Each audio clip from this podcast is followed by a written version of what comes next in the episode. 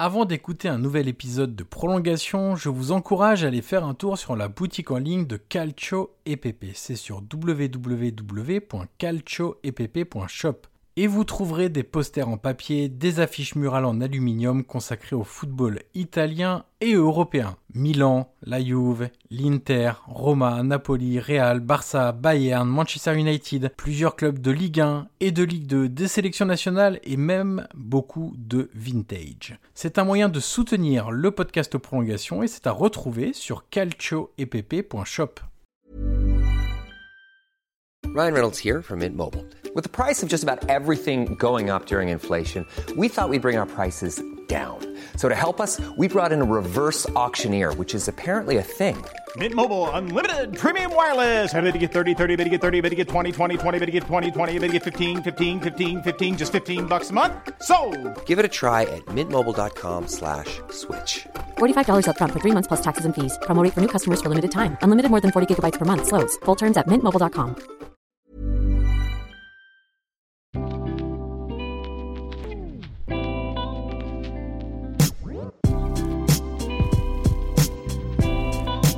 Bonjour à tous, je suis Johan Crochet, journaliste et podcasteur, et je vous souhaite la bienvenue dans un nouvel épisode de Prolongation. Prolongation est un podcast d'entretien où je rencontre des acteurs du football pour décrypter et découvrir les subtilités de leur métier. Dans des conversations de 30 à 60 minutes, nous discutons de leur métier pour mieux le décoder. L'idée est de donner des clés pour mieux comprendre le football avec ceux qui le font. Et vous le verrez, il n'est nullement question de buzz dans ces entretiens avec des entraîneurs, des préparateurs, des recruteurs, des formateurs, des joueurs et bien d'autres personnalités. D'ailleurs, si vous avez apprécié cet épisode ou les précédents, je vous encourage à mettre les 5 étoiles et laisser un commentaire sur Apple Podcast pour faire découvrir Prolongation au plus grand nombre. Aujourd'hui, je reçois Philippe Cuens, ancien médecin puis médecin en chef de l'AS Monaco entre 2005 et 2019, et également médecin du sport, membre de la haute autorité du football et membre de la commission Covid-19 de la LFP. Avec lui, nous avons évoqué l'importance de la médecine de bien-être dans la prévention des blessures, comme le sommeil, l'alimentation, la routine et la gestion du stress. Nous sommes également revenus sur l'impact du nombre de matchs sur les blessures des footballeurs, mais aussi sur la relation entre un médecin, un entraîneur, un joueur et un dirigeant qui ont tous, au final, un objectif individuel et parfois différent. Enfin, nous avons évoqué la gestion de la crise du coronavirus et nous avons discuté des différents examens lors de la sacro-sainte visite médicale préalable à un transfert. Allez, il est temps de laisser la place à cette conversation extrêmement dense avec Philippe Cuens. Bonjour Philippe Cuens et bienvenue dans le podcast Prolongation. Bonjour Johan. Alors dans ce podcast Philippe, on commence toujours par la même question. Est-ce que vous pouvez nous raconter un match qui vous a marqué? Alors il y a plein de manières évidemment, ça peut être un scénario dingue, un résultat très important, une émotion très particulière que vous avez pu ressentir. J'aime bien dire que c'est un peu la Madeleine de Proust qui reste dans votre cerveau quand on vous dit quel est votre meilleur souvenir footballistique. Euh, il y en a plein, mais si je devais en choisir un, c'est indiscutablement un match à Arsenal il y a quelques années, pour plein de raisons. Déjà, euh, Arsenal, l'entraîneur, euh, c'était Arsène Wenger, et j'ai un fil, un lien avec Monsieur Wenger. Et puis, euh, c'était pour l'AS Monaco que j'encadrais médicalement à cette époque-là, un, tournant à plein de points de vue euh, psychologique, une prise de conscience, un, changement de, de catégorie, j'allais dire. Et puis un match euh, incroyable, un résultat totalement inespéré. Et oui, c'était vraiment une folie, un match de très très haut niveau et un résultat improbable et avec du recul, une incroyable aventure où toutes les planètes se sont alignées, où, on était en difficulté permanente, mais où euh, il y a eu ce, feeling et ce moment magique. La magie du sport s'est opérée euh, euh, pratiquement sur 4-5 jours euh, pour, ce match euh, historique. Alors c'était donc la victoire, je fais juste la petite précision, de Monaco à Arsenal, du coup à Londres le 25 février 2015, une Tout victoire 3-1, et c'est un match qui a d'ailleurs marqué beaucoup de Français, pas seulement de supporters de l'AS Monaco, parce que cette équipe qui mêlait quelques joueurs d'expérience et beaucoup de jeunes joueurs, avec un football offensif très séduisant, avait un coefficient de divertissement et de spectacularité qui avait plu à beaucoup de Français dans un match très important en Ligue des Champions. Tout à fait. Je vais juste rappeler deux, trois faits qui me font du bien, qui me font sourire, qui me remplissent de joie, c'est que quelques jours avant, je crois que c'était vendredi, on a joué euh, contre Nice, donc derby, euh, match engagé, beaucoup de contacts. Et, j'ai deux joueurs qui sont sortis sur blessure euh, ce, soir-là. Le samedi matin, c'était récup, on, s'est retrouvés à la turbie tous, sans les deux joueurs qui sont restés chez eux parce qu'ils étaient vraiment pas bien. Ils avaient du mal à se déplacer. Et, quand ils sont remontés en soins le dimanche, l'un d'entre eux n'a pas pu sortir de la voiture. on a dû le porter il arrivait tout juste à marcher, mais il n'arrivait plus à, déplier sa jambe. Pour vous dire dans, quel état ces gamins, euh, j'appelle ces gamins parce que ça pourrait être mes enfants. Et puis lundi, on a fait des examens et je me souviens, le, radiologue nous disait, bah écoutez, là, il faut trois, quatre semaines euh, de soins pour récupérer. Et puis on les a soignés le jour, la nuit, chez eux, au centre. Toute l'équipe s'est mobilisée, de l'ostéo euh, au kiné, au nutritionniste, le psychologue, tout le monde était là. On les a suivis et puis euh, lundi soir, bah, on a discuté avec Leonardo et puis euh, on a dit tiens, ils vont de mieux en mieux et le coach a décidé de les emmener. Donc on les a soignés dans l'avion, on les a resoignés en Angleterre, et puis petit à petit, petit à petit, euh, ça allait mieux, de mieux en mieux, pas extraordinaire, mais de mieux en mieux. Et on s'est retrouvés euh, le jour du match, le mercredi à, 17h, euh, je me souviens, dans la chambre de Luis Campos avec le coach et les joueurs, et, et, puis on a, on a discuté, puis on a, on a évalué, on a cherché cette limite où la santé du joueur n'est pas en cause, n'est pas en danger, et où euh, la performance athlétique, la performance sportive est possible. Et on a trouvé un compromis raisonnable, une discussion claire entre le joueur, lui voulait jouer à tout prix, l'entraîneur voulait euh, surtout pas avoir un joueur qui rentre et qui ressort deux minutes après ou qui se blesse plus gravement. Et bien sûr, la direction du club, euh, c'était des, des, joueurs importants et garants de la solidité, de la réflexion, de, de l'aspect plus global de la société football et puis, et puis le médecin euh, qui, qui, était là. On, a trouvé un bon compromis et les deux sont rentrés. On a trouvé que finalement 20 minutes, 30 minutes de jeu, c'était possible. Plus, c'était c'était pas raisonnable, mais 20-30 minutes, c'était possible. Ben, Ferrara Carrasco a marqué le, le troisième but, le 3-1, qui nous a propulsé dans cette, dans cette année, dans cette Champions League. Ça, c'est vraiment un moment incroyable, incroyable. Mais justement, euh, vous parlez d'une discussion à plusieurs, du coup, entre le staff technique qui a des obligations de, de résultats, entre le staff médical qui a aussi des obligations de résultats, mais surtout une volonté de préserver aussi les joueurs et de mettre des limites aux choses qui sont impossibles, entre guillemets, et puis la direction sportive qui, elle, se dit évidemment avant un match de cette importance-là, avec la Ligue des Champions, ce qu'elle représentait en termes de vitrine pour ces joueurs-là dans l'optique d'une éventuelle revente, puisque c'était c'est d'ailleurs toujours le système sportif, la stratégie sportive d'achat et de revente. Est-ce que c'est dur à ce moment-là, quand on est médecin, face à deux réalités qui sont très fermes, très précises? D'un côté le sportif, de l'autre côté le business. Est-ce que c'est dur de faire entendre sa voix, la, la voix quelque part presque de la raison en fait. Bah, vous analysez bien, bien la situation. La discussion, elle est indispensable. Personne n'a raison tout seul. Chacun dans son rôle est juste. Moi, médecin, je suis là pour euh, accompagner le champion. Je suis responsable de sa santé avant tout, de sa performance aussi, et quelque part de son avenir, de la suite y compris le jour où il s'arrête de faire du football. C'est-à-dire que je suis avant tout médecin et, je dois avoir une vision euh, euh, globale de la personne qui me confie sa santé.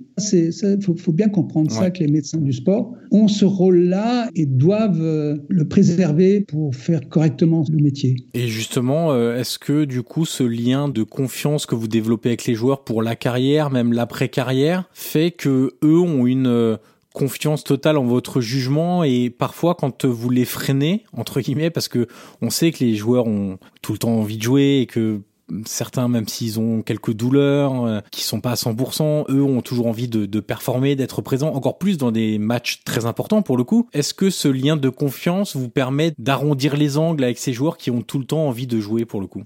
La plupart du temps, oui. En disant la plupart du temps, c'est qu'il y a des fois où on n'est pas d'accord. Ça peut arriver aussi et où il faut aussi savoir euh, rester sur ses positions. Le médecin du sport, le médecin du football doit avoir deux choses, deux qualités. La première, c'est la connaissance faut qu'ils connaissent bien les pathologies, connaissent bien la traumatologie, mais qu'ils connaissent aussi ce qui tourne autour, la psychologie, la biologie, les effets à long terme, les traumatismes articulaires, le surentraînement. C'est un métier difficile, très complet, et il doit aussi avoir la deuxième qualité indispensable pour entrer dans ce débat, l'expérience. Il y a des choses qu'on n'apprend pas dans les livres, qu'on apprend sur le terrain, qu'on apprend au contact des coachs. J'ai rencontré une quinzaine de coachs en, une quinzaine d'années, euh, parfois le même deux fois, mais donc il faut euh, comprendre l'autre pour pouvoir rentrer dans la discussion. Et on n'est pas des, des censeurs à camper sur des positions. Euh, si, bien sûr, si c'est un problème, vous l'avez compris, un problème cardiaque, problème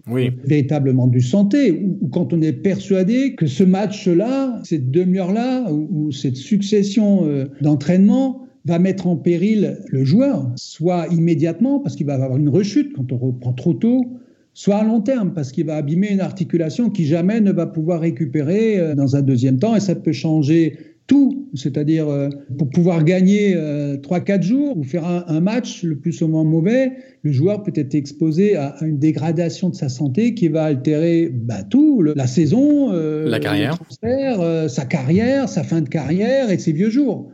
Donc, là, il faut quand même être costaud, savoir de quoi on parle et rester clair et bien expliquer à tout le monde, que ce soit au, club, à l'entraîneur et aux joueurs, l'importance d'une attitude qui, a priori, peut être de freiner ou de ne pas accorder aux joueurs le, droit de faire ce match. C'est important. Ce débat-là, pour les médecins du sport dans, les clubs de foot, est, très important.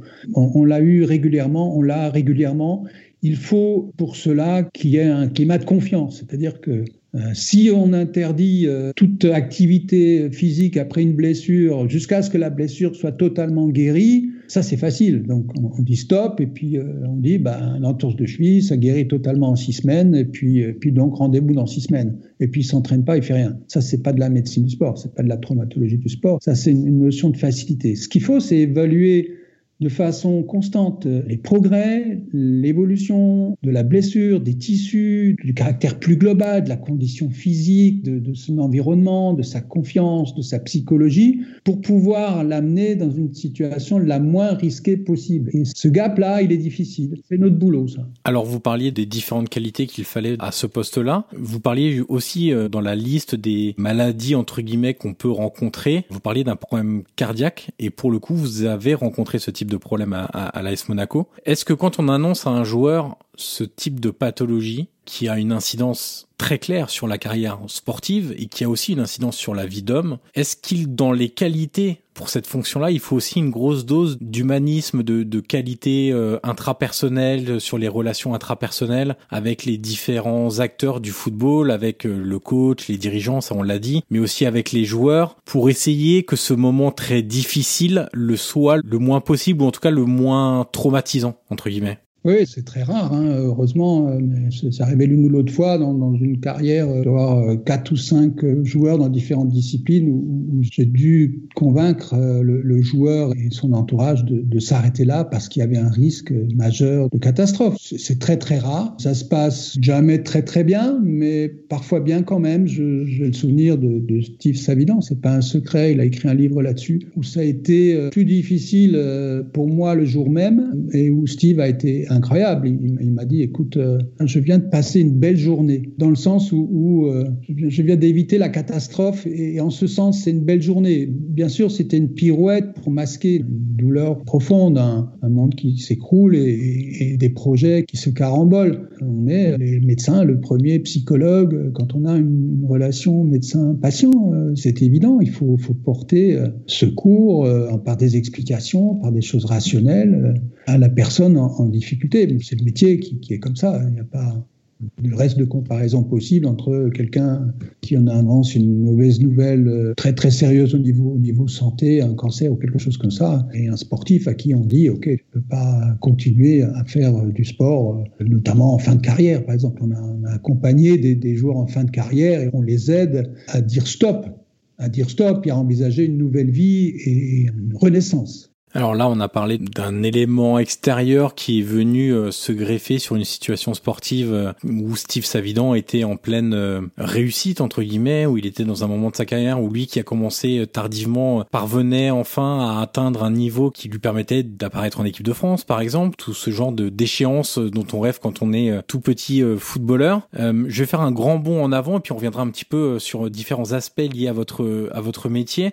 C'est un débat qui est très actuel en raison de la crise sanitaire qu'on a connue et de toutes les répercussions qui sont venues se greffer sur cette crise sanitaire pour euh, les clubs de football, les joueurs, les entraîneurs, etc., tous les acteurs du football. Est-ce que vous estimez aujourd'hui, au regard aussi de votre expérience, parce que vous avez connu l'AS Monaco aussi qui jouait tous les trois jours, l'AS Monaco qui était dans toutes les compétitions, qui allait loin dans ces compétitions, est-ce que vous estimez aujourd'hui que les joueurs sont trop sollicités et jouent trop de matchs? Euh, Alors trop sollicités, c'est dans le sens où jouer deux matchs par semaine lors de cette saison 2020-2021, c'est devenu quasiment une habitude pour beaucoup de joueurs. Euh, avec des événements qui sont très rapprochés, une compétition qui est très ramassée comme la Coupe d'Europe, où euh, tout se joue en l'espace d'un mois et demi. En tout cas, la phase de groupe qui dure normalement trois mois se joue en un mois et demi, où tout est condensé. Et puis c'est la sollicitation aussi parce que comme tout est euh, ramassé entre guillemets, comme tout est rapproché, on sent une pression supplémentaire, notamment sur sur l'épaule des entraîneurs, et donc on peut avoir une tendance à vouloir faire jouer un joueur qui est un peu moins bien physiquement, etc. Est-ce que vous avez le sentiment sont trop sollicités en ce moment et qui jouent trop de matchs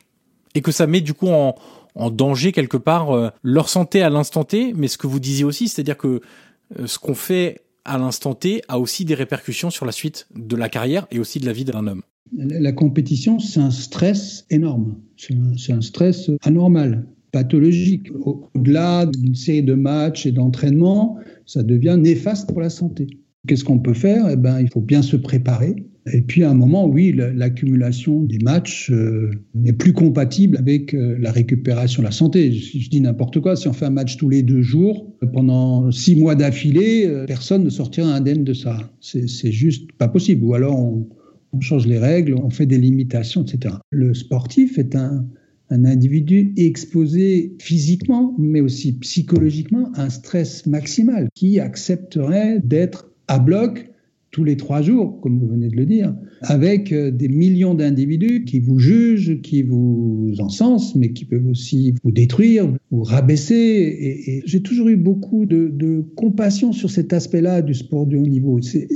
On dit, ouais, ils gagnent bien leur vie, ils sont payés pour ça. Ouais, mais ça suffit pas. C'est quand terrible ça d'être mis sur la place publique tous les trois jours et, des, millions de personnes vont vous, vous juger. Euh, à tort à raison, le, débat est pas là, mais je veux dire, l'exposition et le stress psychologique et, personnel est énorme. Ça, c'est pour ceux qui jouent. Et puis ceux qui jouent pas, euh, qui sont passés au travers du filtre de la pyramide de la sélection de la haute compétition. Là aussi, il y, a des, y souffrances, il y a des compromis, il y a des remises en cause. C'est la vie, mais tout de même, le sportif est particulièrement exposé et j'ai toujours euh, eu une forme de, de, compréhension sur cet aspect-là qu'il faut pas négliger. Il faut donner la chance aux sportifs d'être à des moments en récup. Ça me repositionne sur ma première idée, c'est qu'il faut, pour moins se blesser, pour être euh, performant, hein, en pleine forme tous les week-ends, faire beaucoup de choses sur la prévention, faire beaucoup de choses sur l'hygiène de vie, faire beaucoup de choses sur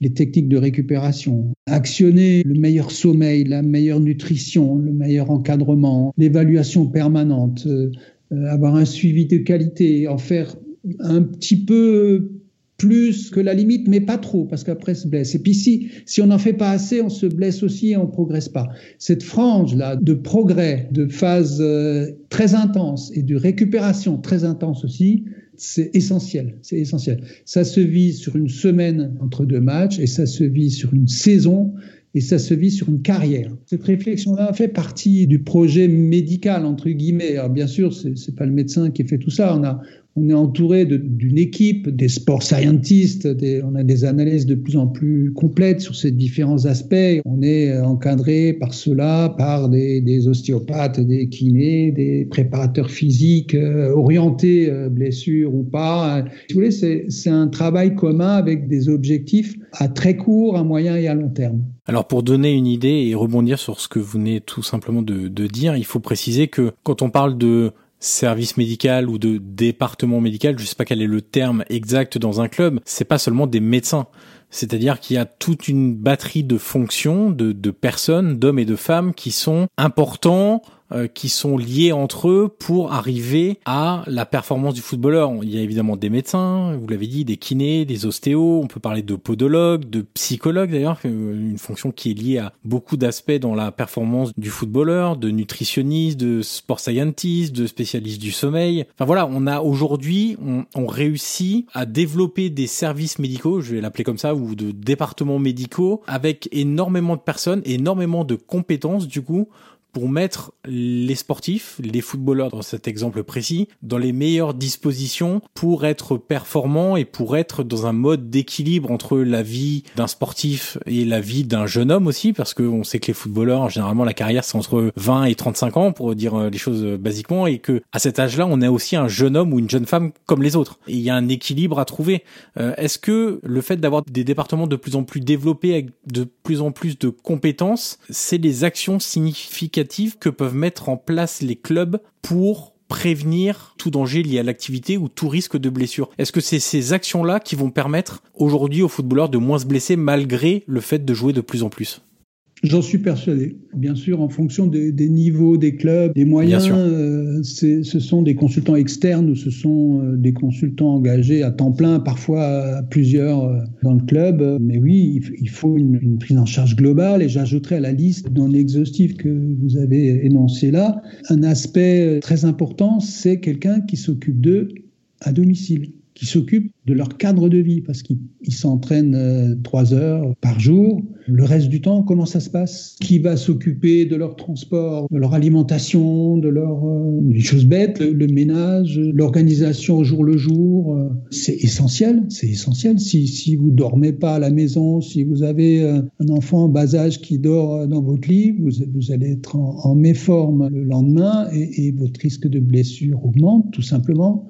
Donc, votre entraînement hyper précis avec euh, la musculation, pas trop, tout va tomber à l'eau parce que euh, on n'a pas su encadrer le, sportif dans, son extra club, j'allais dire. Ça c'est important. Hein. Et bien sûr, ça se fait euh, en collaboration avec tout le monde et, et les grands clubs ont, ont, bien saisi cet aspect-là. On peut peut-être pas faire autant de progrès sur le terrain avec les entraînements que ce qu'on peut faire en périphérie, j'allais dire, c'est-à-dire avec des soins dentaires parfaits, un nutritionniste qui suit, un chef à domicile, un, encadrement complet. Alors, ça peut paraître excessif à certains, mais on est bien d'accord. On est là dans le très très haut niveau où chaque détail compte où la performance est une somme de petites choses euh, qui sont abouties. Alors justement, ça fait partie des... On a une notion qui arrive de plus en plus dans, dans l'analyse football, c'est les gains marginaux qu'on peut avoir sur le terrain, mais aussi en dehors. Ça fait justement partie des, des gains marginaux. Euh, Est-ce que justement, vous êtes arrivé en 2005, je crois, à l'AS Monaco, vous en êtes parti en juillet 2019.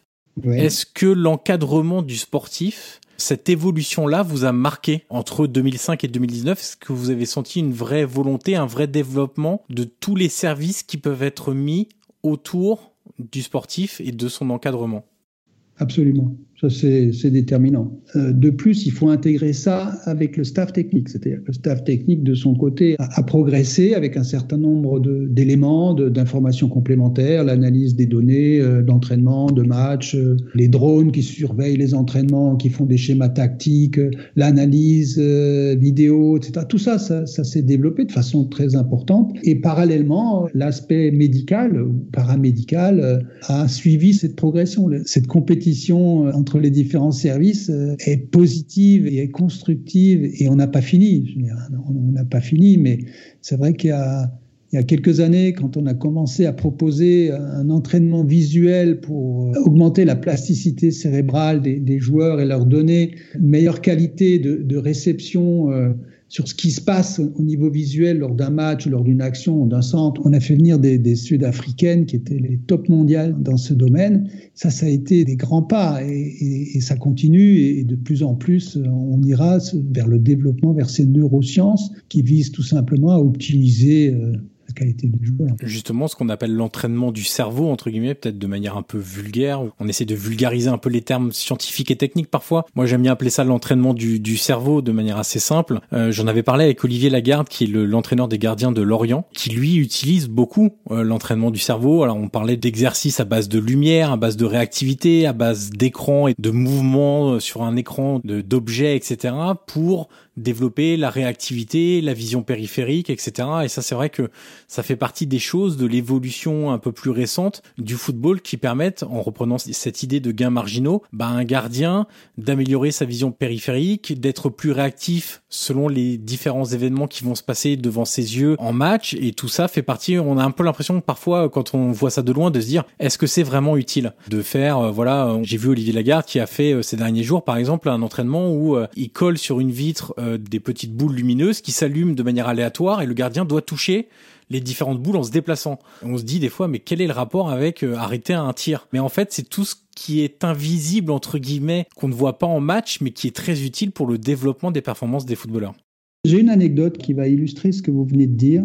J'ai été sollicité par euh, l'entraîneur du centre de formation à l'époque qui me dit j'ai un gardien. Je ne citerai pas son nom, mais il a grandi, il est allé dans, des grands clubs euh, après l'AS Monaco. Il me dit il est très bien sur les ballons euh, courts, il n'est pas bien sur les longs ballons il y a quelque chose, il faut l'envoyer voir l'ophtalmo. Donc, qu'est-ce qu'on a fait? On a fait un bilan ophtalmologique et tout est revenu parfaitement normal. Et, euh, j'ai commencé à, rechercher des explications sur ces aspects-là qui sont extrêmement intéressants. C'est comme ça que je suis tombé sur mes sud-africaines.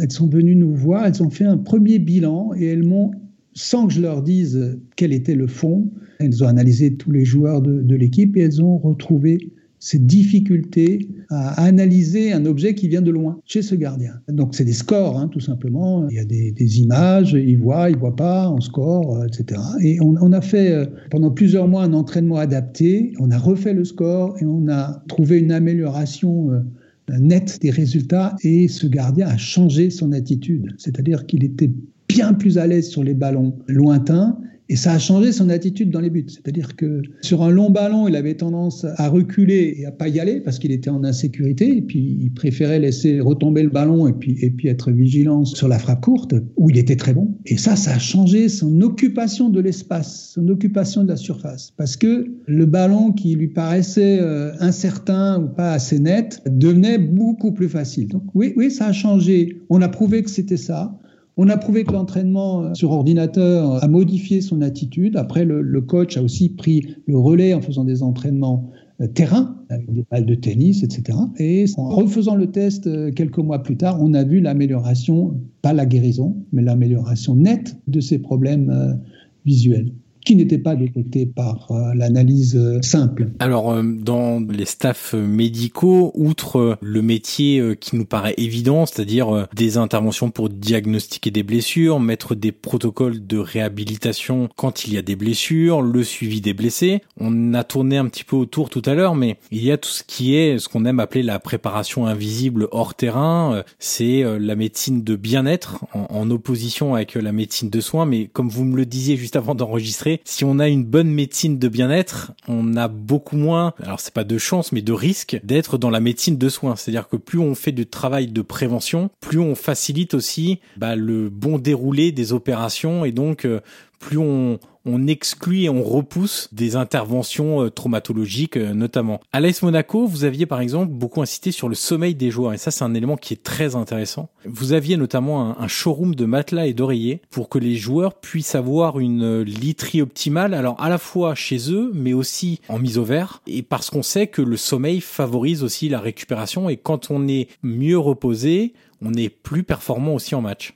Ça, c'est une évidence. On a souhaité construire autour de ça et on a développé un partenariat avec euh, l'European Sleep Center à Paris, à côté de l'Hôtel Dieu. On a développé un, partenariat sur euh, l'analyse euh, du, du, sommeil. Imaginez-vous, vous passez deux nuits à dormir trois heures. Comment vous vous réveillez la deuxième journée? Ben, vous vous réveillez de mauvaise humeur, fatigué. Vous êtes moins dans l'apprentissage. Vous êtes trop fatigué pour apprendre vous êtes irritable, vous êtes pas performant et, vite fatigué. C'est exactement ce qu'on veut pas. Donc euh, le sommeil, c'est essentiel. C'est essentiel, mais attention, on est dans un contexte, on l'a dit tout à l'heure, de stress maximal. Donc euh, dormir quand euh, vous avez une mauvaise presse, on va dire, quand vous avez pris des coups, vous savez pas si vous allez être retenu par le coach parce que vous avez fait un mauvais entraînement vous êtes euh, moins bien euh, parce que il euh, y, a des tensions familiales, plein de raisons pour être un peu insomniaque. Le sommeil nous a paru une évidence. On a su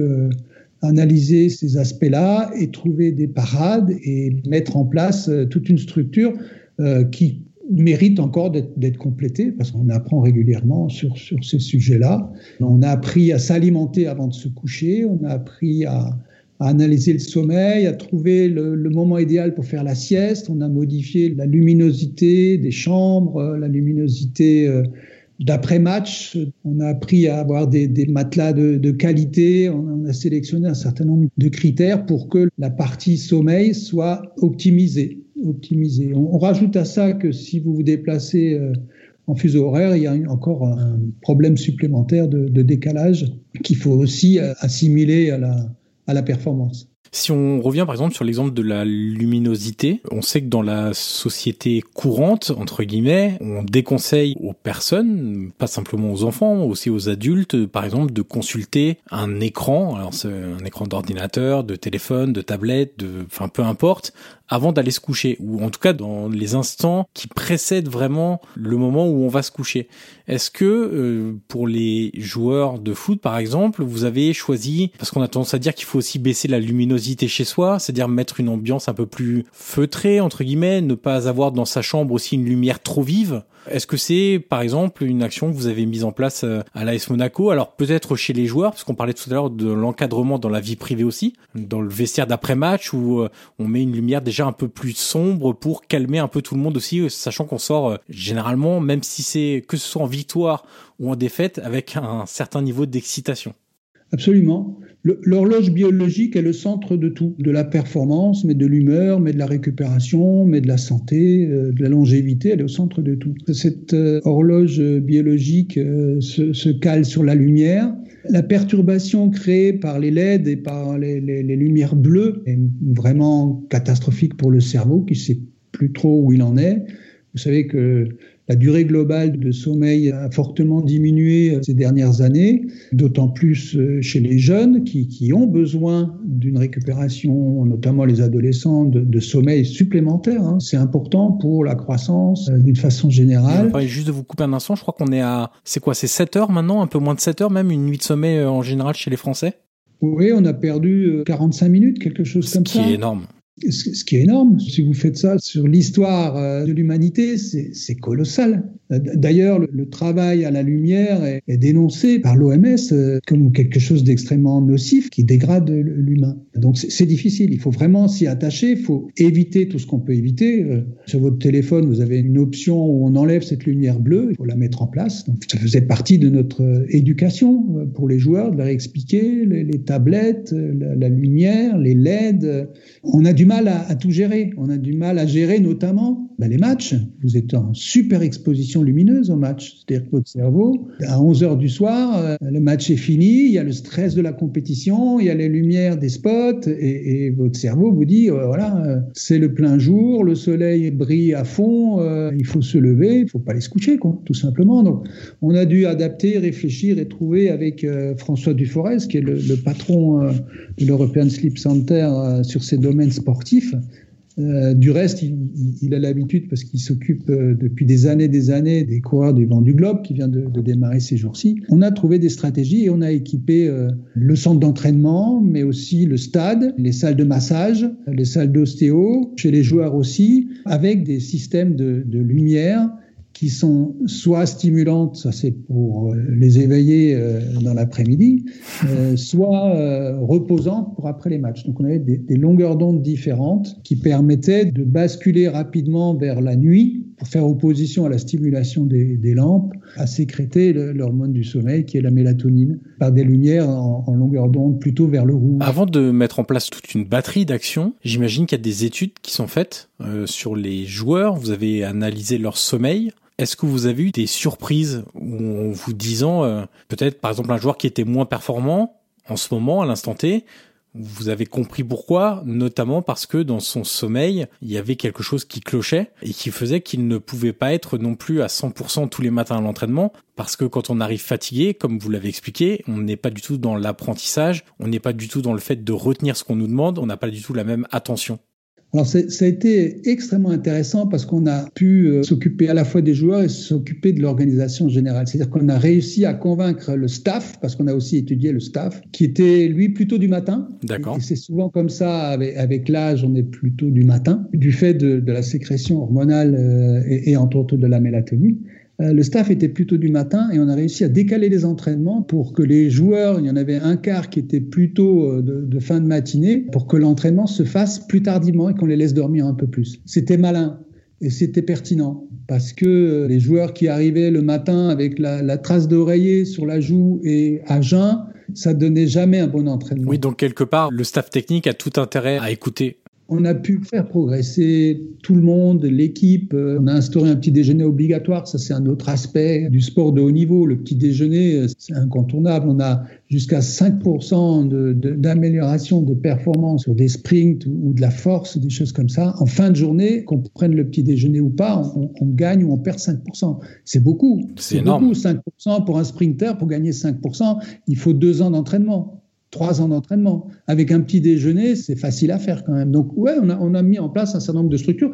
Il faut, faut, savoir que ces choses-là, qui paraissent aujourd'hui un peu techniques et un peu euh, réservées à certains privilégiés, se retrouvent et vont se retrouver de plus en plus dans la population générale. C'est l'intérêt. Le sport de haut niveau, c'est une espèce de laboratoire sur la bonne santé et les, bonnes pratiques vont petit à petit redescendre dans la société se populariser et c'est une bonne chose pour la santé en, général. faire du sport pour l'ensemble de la population, c'est un très très bon moyen pour rester en bonne santé. Il n'y a pas d'antidépresseur euh, naturel plus important que de faire du sport. Donc, donc il y a plein d'aspects euh, sur la santé, la longévité, le bonheur, le diabète, les problèmes métaboliques, etc., qui sont résolus par le sport. Donc ces spécificités du sport du haut niveau vont se retrouver dans la population générale et vont permettre une amélioration de la santé des, des gens dans les années qui viennent. Ça a été le cas dans, je donne l'exemple de, de la chirurgie, par exemple. Vous savez que pour euh, des lésions du ménisque d'un genou, il y a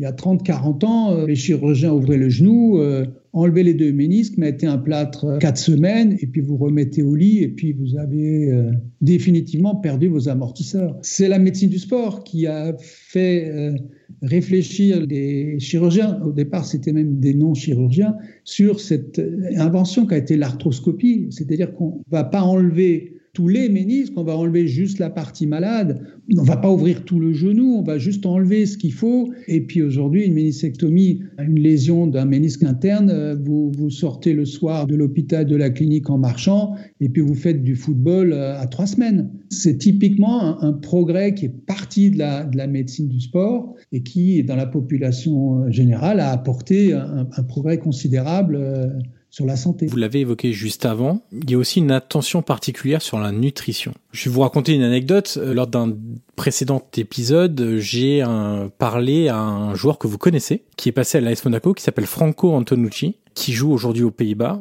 et qui m'expliquait que lui, il ne mangeait pas spécifiquement vraiment mal. Euh, c'est-à-dire qu'il n'avait pas une mauvaise alimentation, mais il y avait deux choses qu'il aimait beaucoup. C'était un, le chocolat, où il mangeait beaucoup de mémoire, je crois que c'était du chocolat blanc, je sais plus si c'était du chocolat blanc ou du chocolat au lait. Et la deuxième chose, c'est qu'il aimait bien les boissons sucrées. Et il m'a raconté, euh, puisqu'il est dans un club Volendam en deuxième division néerlandaise, avec un encadrement qui est formé et qui est très intéressé à, on va dire, tout ce qu'on vient d'expliquer, la médecine du bien-être. Et il a eu un rendez-vous avec une personne du club euh, parce que il venait de se blesser, blessure musculaire. Il disait, moi, je suis pas quelqu'un qui se blesse habituellement. Euh, j'ai pas forcément un jeu très à risque. Et puis en plus, j'ai des bonnes fibres. Je suis pas quelqu'un qui, qui doit se blesser comme ça. Et puis il, il racontait aussi qu'il avait souvent des crampes en fin de match. Euh, c'est-à-dire que c'était quasiment impossible pour lui de finir un match sans crampes. Il a eu ce rendez-vous avec cette personne-là, qui est très au fait des bonnes pratiques, on va dire, et qui lui a donné des indications pour changer, enfin, en tout cas pour faire évoluer son alimentation. Donc il a banni les boissons sucrées. Il a remplacé, alors je sais plus si c'est le chocolat blanc, le chocolat au lait, mais par un peu de chocolat noir en moindre quantité. Et puis deux, trois autres petites choses, euh, le fait de pas grignoter entre les repas, notamment. Et puis voilà. Et en fait, il s'est rendu compte que d'une, déjà, il se blessait quasiment plus jamais. Deux, il était en meilleure forme pour jouer. Trois, il n'avait plus de crampes à la fin des rencontres. Et quatre, il ne sentait même plus de fatigue à la fin des rencontres. Vous, vous êtes aussi très intéressé à, à la nutrition. Vous avez d'ailleurs écrit un livre de recettes pour les sportifs de haut niveau. Là encore, vous estimez que de manière générale, on va dans le bon sens et que l'attention des joueurs, parce que quelque part, il y a évidemment le message que vous délivrez, mais il faut qu'il soit reçu ce message-là. Est-ce que vous avez le sentiment, est-ce que vous avez vu entre 2005 et 2019 à l'ES Monaco, les joueurs prendre de plus en plus conscience de l'importance de la nutrition pour leur performance? Hiring for your small business? If you're not looking for professionals on LinkedIn, you're looking in the wrong place. That's like looking for your car keys in a fish tank. LinkedIn helps you hire professionals you can't find anywhere else, even those who aren't actively searching for a new job but might be open to the perfect role. In a given month, over 70% of LinkedIn users don't even visit other leading job sites. So start looking in the right place. With LinkedIn, you can hire professionals like a professional. Post your free job on linkedin.com slash people today. C'est tout à fait juste. Il y a eu un progrès considérable. On n'est pas encore euh, là encore au, bout de, de, ce qui est possible. Pour vous donner un exemple, on a un chef qui aujourd'hui suit l'équipe et met en place euh, un certain nombre de, de recommandations qui sont construites par un nutritionniste à plein temps qui euh, partage ces informations avec euh, les médecins et l'encadrement et c'est une tendance euh, générale dans le football et dans le sport de haut niveau. On est passé d'une période où, où on prenait des milkshakes et des poudres à une période où l'alimentation de façon intelligente remplace ça de façon avantageuse et où la, formation des personnes en, charge de la nutrition et de la performance a vraiment progressé et sont capables aujourd'hui de faire des programmes qui, comme vous le citez là, évite les crampes, évite euh, les coups de fatigue, évite euh, la baisse de performance, évite la fonte musculaire et améliore la récupération. C'est une discipline à part entière. Les médecins doivent bien sûr euh, en connaître les grandes lignes et parce qu'ils sont dans la discussion avec les, avec les nutritionnistes, mais c'est quelque chose qui se développe énormément et à juste titre parce que L'alimentation, on rajoute la boisson, est à base de tout. Les sucres, c'est les carburants. Euh, quand est-ce qu'on stocke un carburant? Que devient le sucre quand vous le prenez au mauvais moment? Ben, Il devient de la graisse, il n'a aucun intérêt, le sucre blanc. Et encore, on peut diversifier les sucres. Le sucre d'un fruit n'est pas le même sucre que d'une boisson de récupération. Ce sucre, il faut l'associer à des protéines, donc c'est rapidement très technique. Si on peut amener tout ça par une alimentation euh, équilibrée et pertinente, c'est top c'est top parce que le sucre raffiné, le sucre blanc et les poudres ne sont pas une solution. Il y aura forcément des manques. Arriver à, conjuguer le plaisir, ça aussi, le, plaisir d'être à table, de partager, de créer une équipe avec une alimentation équilibrée au bon moment. On mange pas pareil en avant-saison que la veille d'un match. On mange pas pareil euh, après une séance d'entraînement dure qu'à 4 heures de l'après-midi. C'est devenu de, de, plus en plus technique, de plus en plus pointu et à mon sens de plus en plus performant. On n'a plus les coups de barre très très rarement, très très rarement, alors qu'on a des expositions de plus en plus fréquentes qu'on est exposé aussi à des températures de plus en plus chaudes, euh, etc. Donc, on, a, on a quand même su développer ce savoir et le mettre à disposition des, des sportifs et là encore à disposition aussi de la population euh, générale dans un deuxième temps. C'est en cours, c'est en cours. Alors c'est intéressant, vous avez parlé de, de plaisir, du plaisir d'être à table. Alors c'est valable pour les clubs de foot mais aussi dans la société de manière générale. J'ai l'impression qu'on a vraiment basculé de paradigme sur la bonne alimentation. Avant, c'était vu comme une restriction, comme quelque chose de très punitif, alors qu'aujourd'hui, on voit ça plutôt comme le fait de bien manger. Peut-être aussi qu'on a développé des recettes plus intéressantes, plus proches du, du, plaisir gustatif, visuellement aussi, des choses qui donnent un peu plus envie. On a vraiment l'impression qu'on est passé de, en gros, du régime punitif à euh, l'alimentation plaisir à travers des aliments sains. Tout à fait, c'est ça. La difficulté, elle, est là aussi dans, le football, on le voit dans les centres de formation. Ça passe par l'éducation gustative, par l'éducation nutritionnelle. Et on n'a pas toujours la, chance d'avoir cette possibilité-là. Donc, euh, charge à nous aussi de faire découvrir des saveurs, des, des constitutions alimentaires, euh, des projets nutritionnels à nos jeunes joueurs, à nos adolescents d'une façon générale, pour qu'ils goûtent, qu'ils se fassent une idée. On, a quand même pas mal de gamins qui vont arriver en, centre, ils, mangent des pâtes et du poulet, quoi, et du riz. C'est la base. C'est bien, mais c'est léger, entre guillemets. C'est léger. On va pouvoir euh, essayer tout doucement à introduire des légumes, euh, certains légumes, pas d'autres, parce que voilà, c'est une éducation, c'est une éducation. Pour aimer un aliment, il faut leur goûter entre 6 et 10 fois, sinon on ne sait pas trop, sinon c'est juste un parti pris. On ne pourra pas s'exprimer sur si on aime et si on n'aime pas. Donc il faut, faut passer cette première étape. En plus, ces gamins sont attachants parce qu'ils disent non, mais moi je mange que des pâtes, du riz et du poulet. Et c'est ça qui m'a donné la force d'être aujourd'hui euh, au centre d'entraînement. Donc, arriver à convaincre de la diversité, de l'intérêt, de, des minéraux, de la micronutrition, de la macronutrition, des temps forts, des temps faibles, de la protéine qui structure le muscle, du sucre qui est un carburant et de ce qu'il faut, par exemple, pour bien dormir ou pour mieux récupérer, pour limiter les courbatures, pour prendre des aliments anti-inflammatoires quand on a un peu des douleurs articulaires, de, prendre des aliments qui stimulent les défenses immunitaires en période hivernale comme là, ça prend du temps, c'est une éducation, mais c'est vraiment intéressant et c'est performant. Quel est votre regard aujourd'hui? Je fais une dernière question sur la nutrition, mais c'est un élément qui est très intéressant. On voit de plus en plus de footballeurs, de sportifs de manière générale, opter pour un régime alimentaire, alors qu'il peut aller de quelqu'un qui va être végétarien à quelqu'un qui va être totalement vegan. On parlait des protéines. Avant, on avait le sentiment, et c'était quelque part ce qu'on nous mettait aussi dans, dans la tête, que pour être fort, il fallait manger de la viande, que les protéines animales, c'est ça qui donnait la force, l'endurance, euh, etc.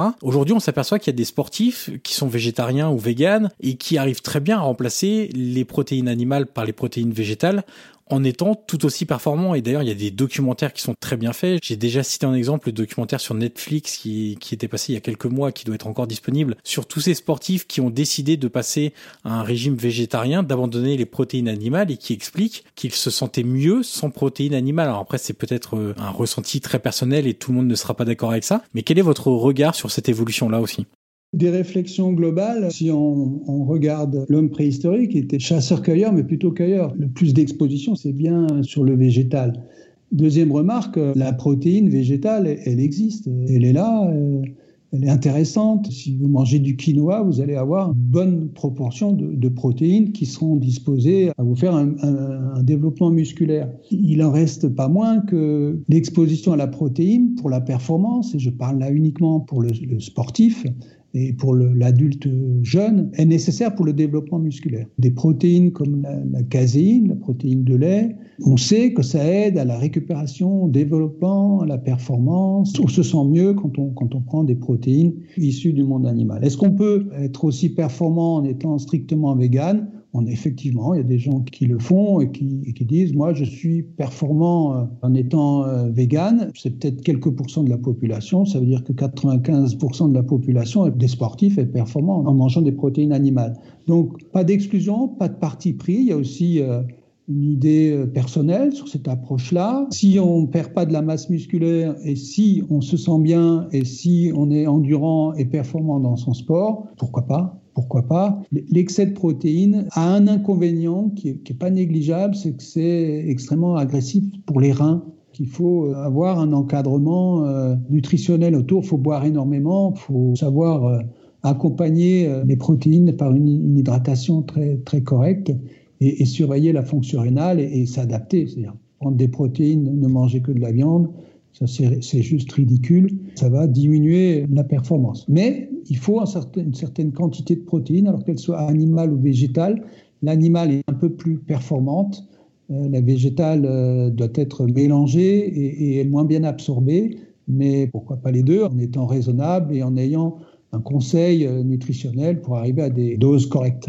Des doses correctes qui sont indispensables pour euh, la réparation musculaire. On est tout le temps dans une bagarre entre un muscle qui, qui se détruit par l'effort et qui doit être réparé par le repos. Et pour pas trop se détruire à l'effort, il faut des protéines. Et pour réparer vite euh, au repos et reconstruire tout ça, il faut aussi des protéines. Donc voilà. Mais j'ai une vision assez globale là-dessus. Si on choisit le, le végétal, il faut faire attention. Il faut surveiller la vitamine B12. Il faut un contrôle. C'est pas parce que vous mangez un, peu de, yaourt à la grecque ou de poulet de temps en temps que ça va être catastrophique pour votre organisme et pour les toxines. Alors je vais parler d'un dernier facteur qui euh, peut venir perturber la, performance. En fait, il y en a encore deux, mais il y en a un qui est important et dont on parle assez peu au final, je trouve. C'est la multiplication des horaires de coup d'envoi des matchs qui, je pense, vous allez me dire si je me trompe ou pas, mais peut avoir une incidence sur la performance, sur la récupération, sur l'état de forme. Aujourd'hui, si on prend un, club de Ligue 1, qui évolue en Coupe d'Europe. Il joue plusieurs fois dans l'année deux matchs dans la même semaine, avec des horaires qui peuvent varier de 13h à 21h, avec des matchs aussi souvent à 15h, 17h ou 18h, 18h55 en, en Coupe d'Europe, parfois en Ligue des Champions, en Europa League. Est-ce que cette irrégularité au niveau des horaires, sachant que ça ne donne pas de cadre vraiment très défini et très précis, ça peut varier, on peut jouer le, le mercredi à 18h55 et jouer le dimanche à 13h et rejouer le mercredi d'après à 21h par exemple. Est-ce que ça c'est un facteur sur lequel les staffs, de manière générale, vont devoir euh, travailler et sur lesquels ils vont devoir se pencher?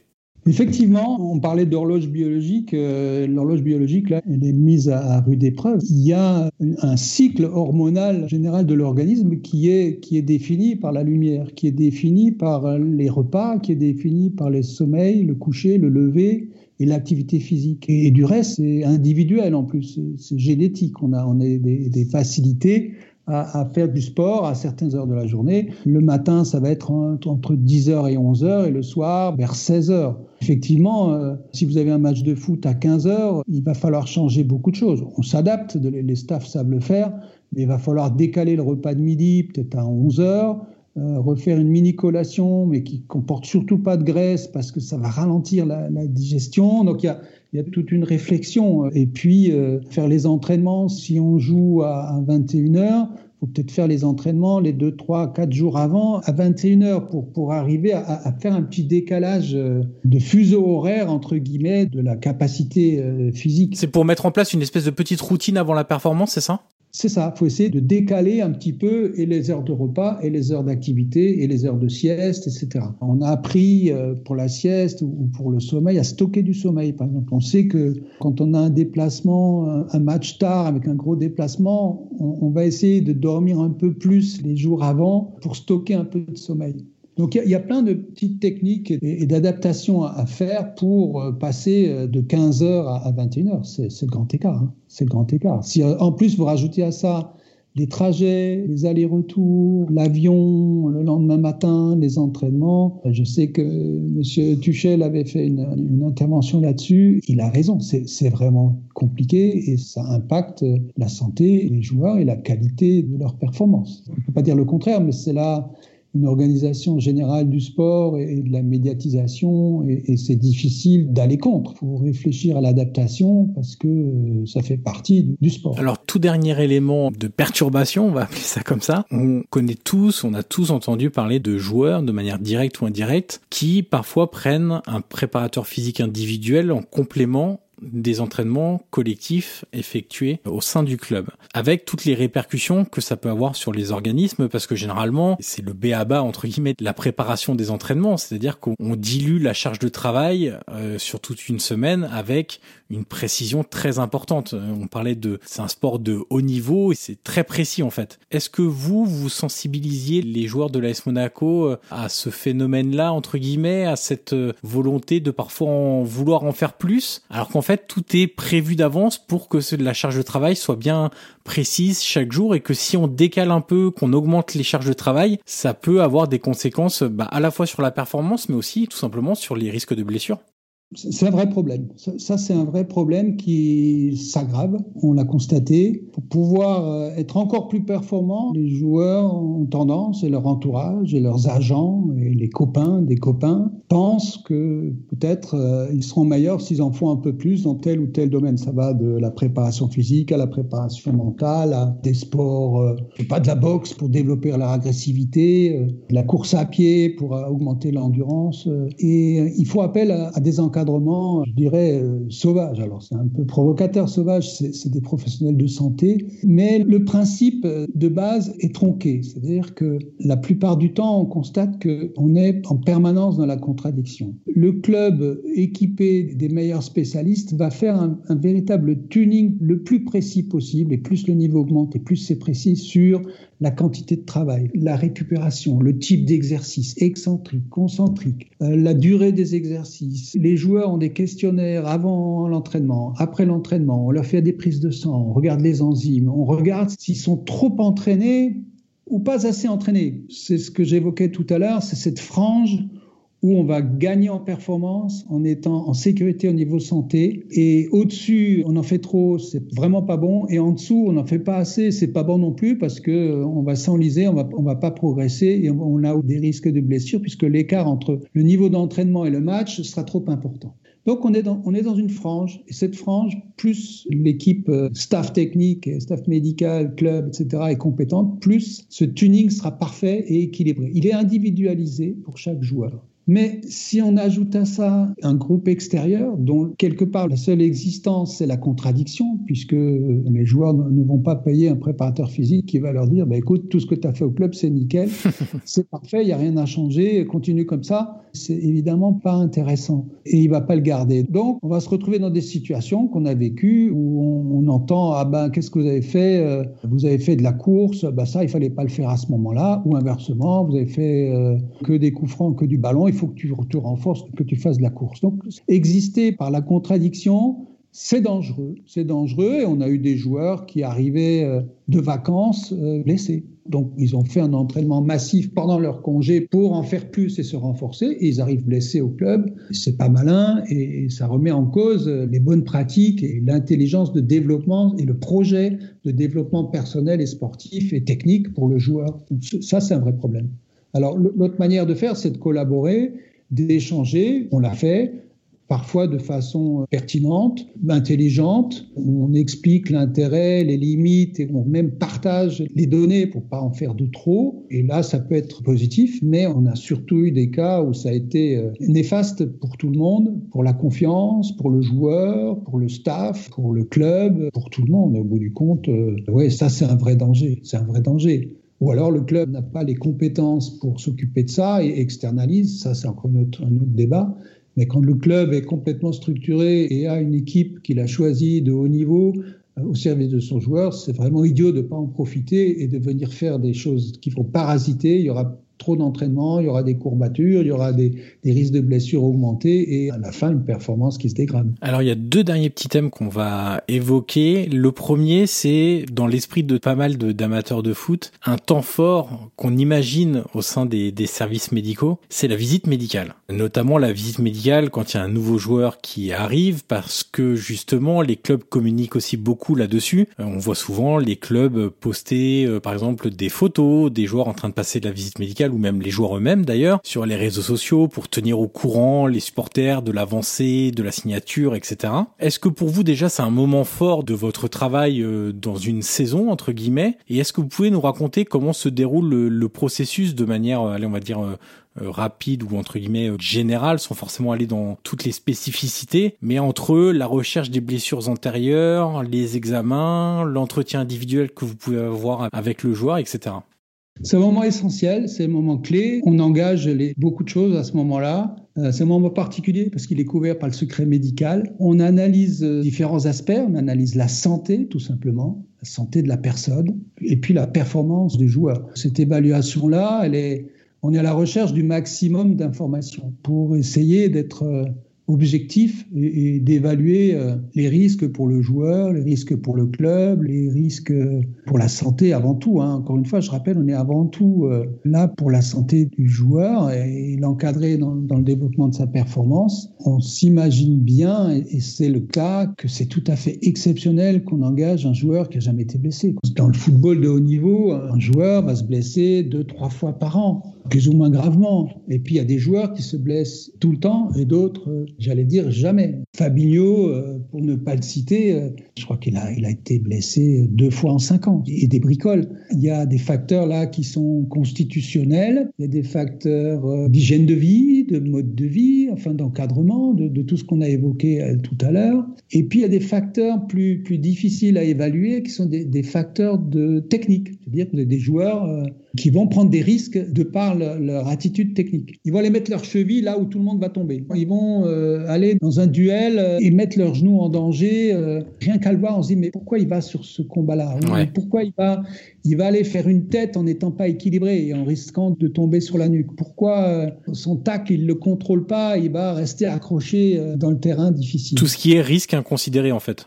Absolument. Et là, il y a, une manière de jouer, une manière de se positionner. C'est difficile à, apprécier, mais petit à petit, on a appris à, développer, les, coachs l'ont bien plus que les médecins, cette acuité à, se dire, mais il a un jeu dangereux pour lui, pour les autres parfois, mais aussi pour lui. Et on, s'explique hein, un certain nombre de, blessures par cet aspect-là. On ne sait pas toujours euh, non plus, ça faut être tout à fait clair, pourquoi les joueurs se blessent. Parfois tout va bien, tout est ouvert, ils se, ils se blessent quand même. Donc c'est pas aussi simple que ça. Sur le bilan de santé, oui, on, essaye d'être euh, le, plus objectif possible, de trouver ce qui va pas, de voir les cicatrices, d'évaluer euh, l'hypothèse d'évolution de la santé du, joueur sur, sur, plein d'aspects euh, biologiques, articulaires, etc.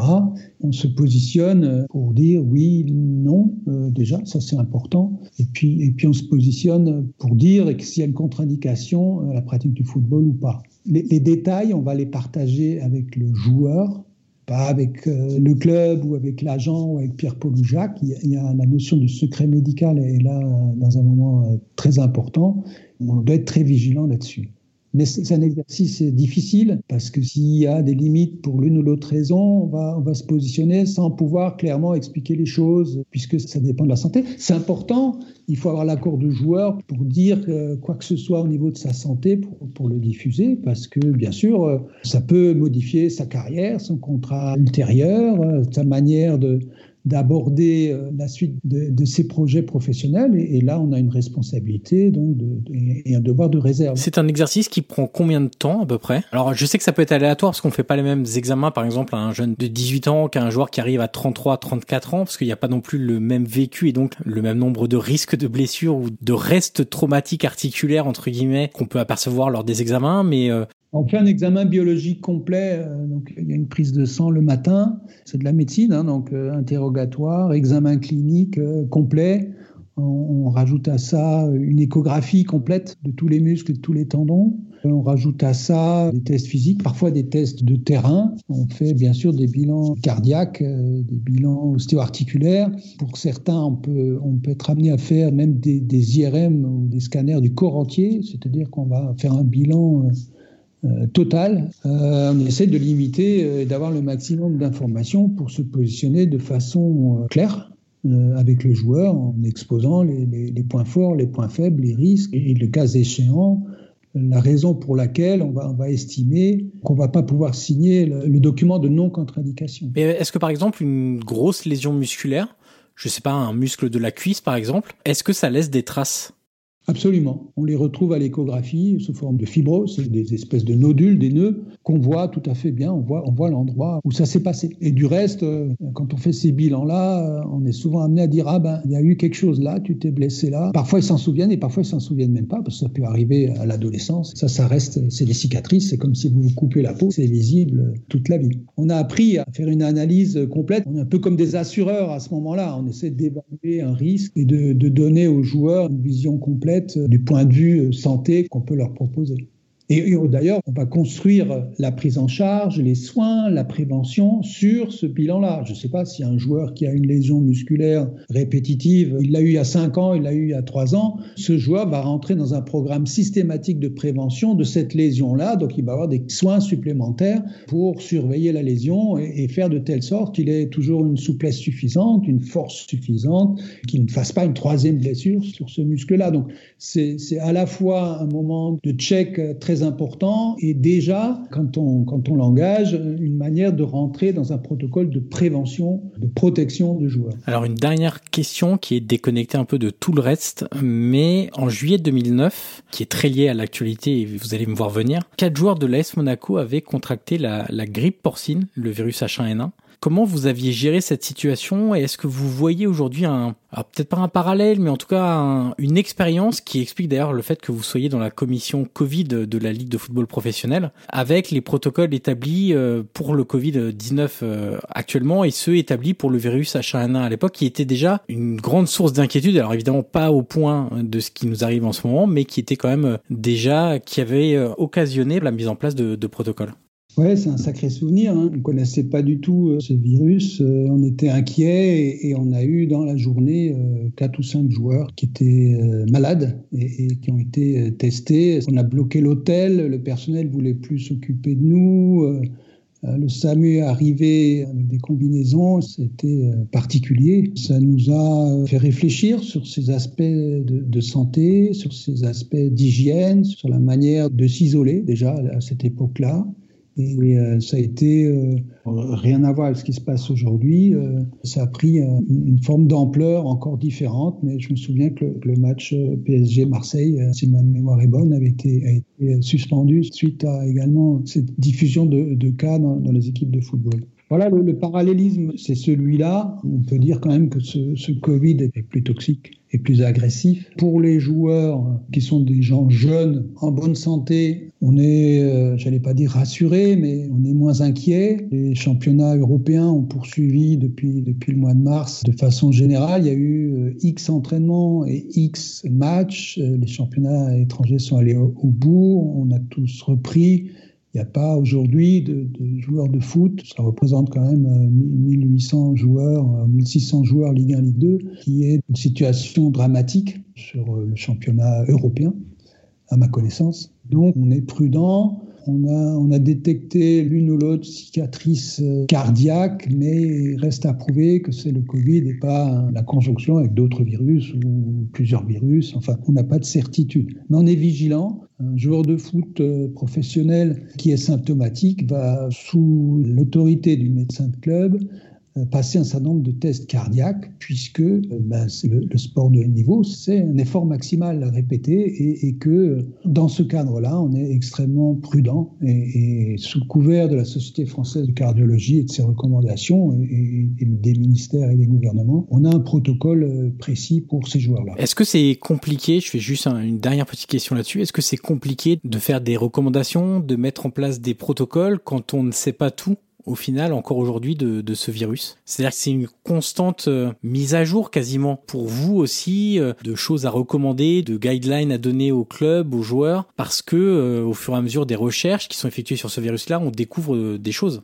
Tout à fait. Ça nous incite à la plus grande modération, à la plus grande humilité, à être vigilant, à être prévenant, à essayer de comprendre les choses. C'est pas facile. On, avance aussi au gré des tests, des validations, des vaccins qui viendront peut-être, qui peuvent changer la donne. C'est-à-dire que chaque fois qu'on fait une recommandation, on précise bien que c'est la recommandation de ce jour. Ce qui veut dire que demain, tout peut changer. Enfin, tout, non, mais mais certains détails techniques peuvent changer. Je, donne un exemple. La maturation des tests peut changer quand même la donne et peut-être que vous pourrez, vous tout seul, faire votre test chez vous autant de fois que vous voudrez, euh, en analysant votre salive ou en faisant un autotest ou des choses comme ça, ça changera quand même la donne. Et de la même façon, le vaccin ou la prise en charge différente peut petit à petit régler le problème. Et on est vigilant, on est, inquiet. Il faut savoir quand même que le joueur de foot est un individu soumis à un stress, je l'ai dit euh, au début de notre entretien, et que le Covid est un stress supplémentaire pour lui, pour sa famille, euh, pour son entourage, et que c'est pas anodin. C'est peut-être moins grave si on respecte tout au niveau de l'activité physique, euh, encore une fois, parce que c'est un jeune, mais s'il le transmet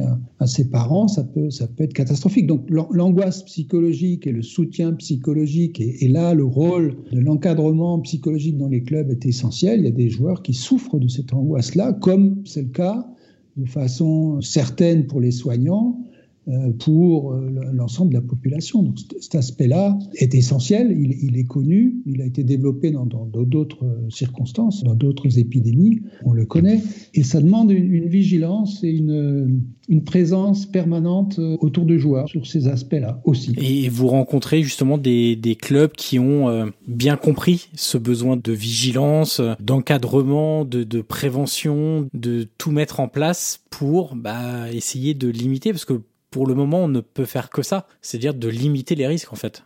On est euh, avec l'association des médecins du football et avec la commission et avec euh, les, différents clubs en relation euh, assez régulière. On essaye d'échanger un maximum pour trouver la bonne manière d'aborder cette problématique. Ensuite, on, ben, se place dans un, dans un contexte sanitaire global. Là encore, on n'est pas tout seul à prendre des décisions on essaie d'être pertinent et, juste en préservant, encore une fois, la santé du joueur, mais aussi du contexte plus général de la société. Le football, c'est la société. Exactement. On dit souvent que c'est un monde à part, mais sur des phénomènes comme ça, c'est euh, totalement la, Exactement. On arrive au bout de l'entretien, Philippe, et la dernière question est toujours la même. Qui aimeriez-vous entendre dans ce podcast dans les prochaines semaines? Alors, soit vous avez un, nom en particulier à, me soumettre que vous avez immédiatement en tête, ou soit ça peut être un métier que vous avez rencontré tout au long de votre carrière à, l'AS Monaco et que vous souhaiteriez que les auditeurs puissent découvrir ou approfondir dans les, dans les semaines et mois à venir.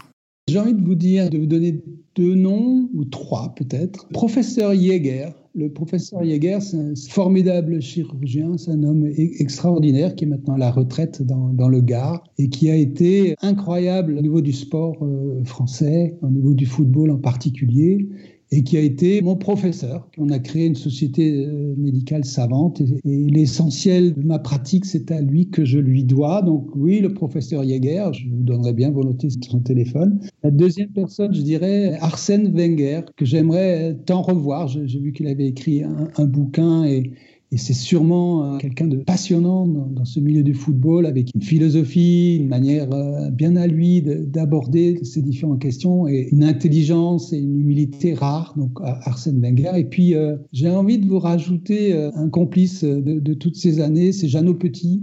Jeannot Petit, qui est également une, belle personne, qui a une vision, encore une fois, très, très large sur le football, avec des, histoires, une, connaissance incroyable de tous les strates. et voilà un peu les, trois personnes euh, que j'aimerais entendre dans un prochain podcast. Eh bien, avec grand plaisir. C'est des noms évidemment qui parlent à tous les amateurs de foot. Donc, avec grand plaisir. C'est pas la première fois qu'on me propose d'interviewer Arsène Wenger, en tout cas, qui est un personnage du football qui est très apprécié. Et c'est marrant parce que c'est de, personnes aussi de générations totalement différentes. Il a laissé, je pense, une empreinte assez euh, incroyable. Alors, on dit souvent auprès des, supporters d'Arsenal, mais je crois dans l'esprit de beaucoup de personnes, à la fois en France évidemment parce qu'on l'a plus connu euh, parce qu'il est français, mais même à l'étranger, il y a un intérêt réel pour Arsène Wenger et puis euh, avec grand plaisir pour euh, le professeur Jäger et Jeannot Petit qui est un personnage emblématique évidemment de la Ligue 1 et de, et de l'AS Monaco. Merci à vous Philippe Quens une dernière fois. Merci pour votre temps, votre disponibilité, pour toutes ces explications qui j'espère feront découvrir et ouvriront de nouvelles perspectives auprès de nos auditeurs. Merci beaucoup Philippe.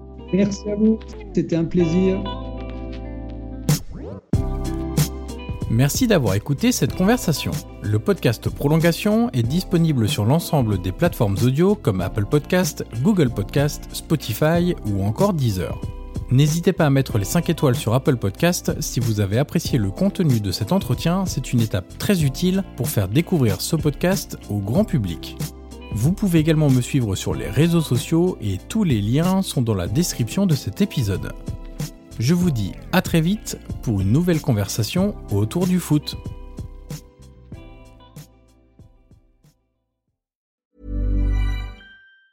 Hey folks, I'm Mark Marin from the WTF podcast and this episode is brought to you by Kleenex Ultra Soft Tissues your ally to help tackle your allergy symptoms this season. I love the change of seasons, but nobody loves pollen and all those other things floating in the air that make you sneeze during this nice weather. Kleenex Ultra Soft Tissues are hypoallergenic and allergist approved. So fight back against watery eyes and runny noses without worrying about irritating your skin. For this allergy season, grab Kleenex and face allergies head on.